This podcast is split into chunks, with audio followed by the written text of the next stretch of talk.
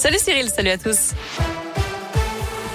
À la une, un appel à témoins lancé dans l'Ain après deux disparitions inquiétantes. La première, une dame de 66 ans a quitté son domicile de Villieu près de Neximieux hier et n'a plus donné signe de vie depuis.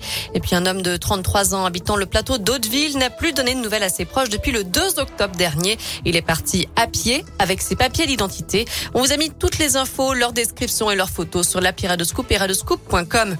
On reste dans l'Ain où le corps d'une femme a été découvert ce matin en amont du barrage de Génissia. Selon le progrès, il s'agit d'une femme de 62 ans, portée disparue depuis mercredi soir dans le secteur de Val-Serone. En raison d'intentions suicidaires, sa voiture avait été retrouvée à proximité du barrage. Ils ont attendu l'ouverture des grilles pour se faire remettre du matériel. Quatre individus encagoulés ont cambriolé ce matin le magasin Darty à Montbrison, d'après le progrès. Ils ont surpris un responsable vers 9 heures. Ils ont ensuite réussi à pénétrer dans le magasin pour voler des tablettes et des smartphones, notamment. Selon les derniers premiers éléments, ils n'étaient pas armés. Ils ont pris la fuite. La gendarmerie a ouvert une enquête. Une bonne nouvelle pour les écoliers du Pays de Dôme. À partir de lundi, ils pourront abandonner le masque à l'intérieur des classes. Un allègement des mesures sanitaires qui concernera 20 autres nouveaux départements. Là où le taux d'incidence du Covid est passé en dessous des 50 cas pour 100 000 habitants.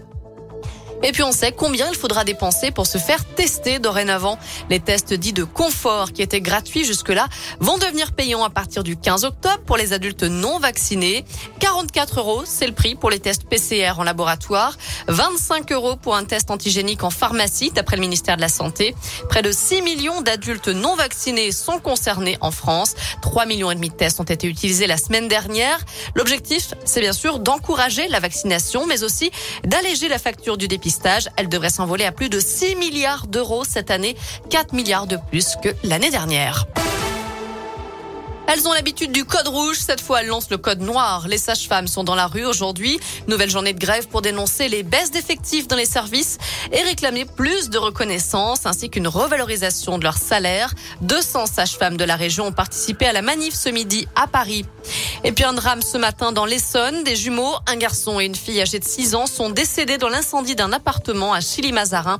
Leur maman présente dans le logement au moment du drame a été hospitalisée. Un mot de sport avec du foot ce soir à suivre la demi-finale, la deuxième demi-finale de la Ligue des Nations.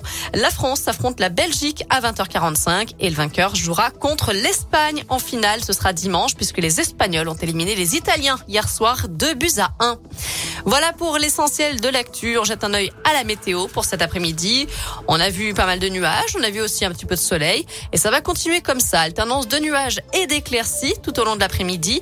Les températures varient entre 13 et 16 voire 18 degrés pour les maximales dans la région.